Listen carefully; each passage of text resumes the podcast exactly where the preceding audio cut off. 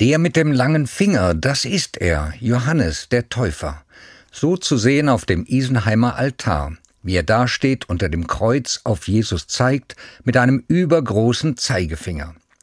Johannes der Täufer, heute ist sein Tag, Johannistag oder auch Johannistag. Er gilt kirchlich als sein Geburtstag.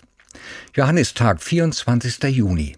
Spargelliebhaber kennen das Datum, denn heute wird üblicherweise der letzte Spargel gestochen. Auch sonst ist der Johannistag durchaus bekannt.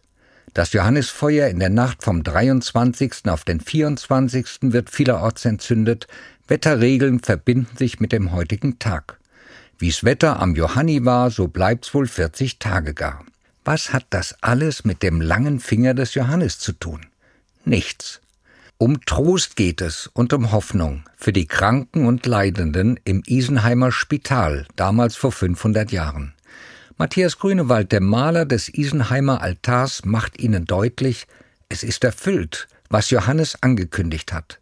Sein langer Finger zeigt auf Jesus am Kreuz. Gott ist in der Welt, ganz anders als gedacht ist er da, im Leidenden und Gekreuzigten. Gott ist auch euch nahe, euch den Leidenden und Geplagten. Das ist die Botschaft des langen Fingers. Der Johannistag heute hat auch seine Botschaft von Trost und Hoffnung. Johannes hat gesagt, er Jesus muss wachsen, ich aber muss abnehmen.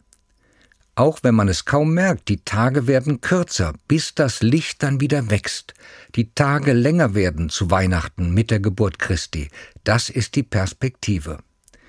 Der Johannistag und der lange Finger.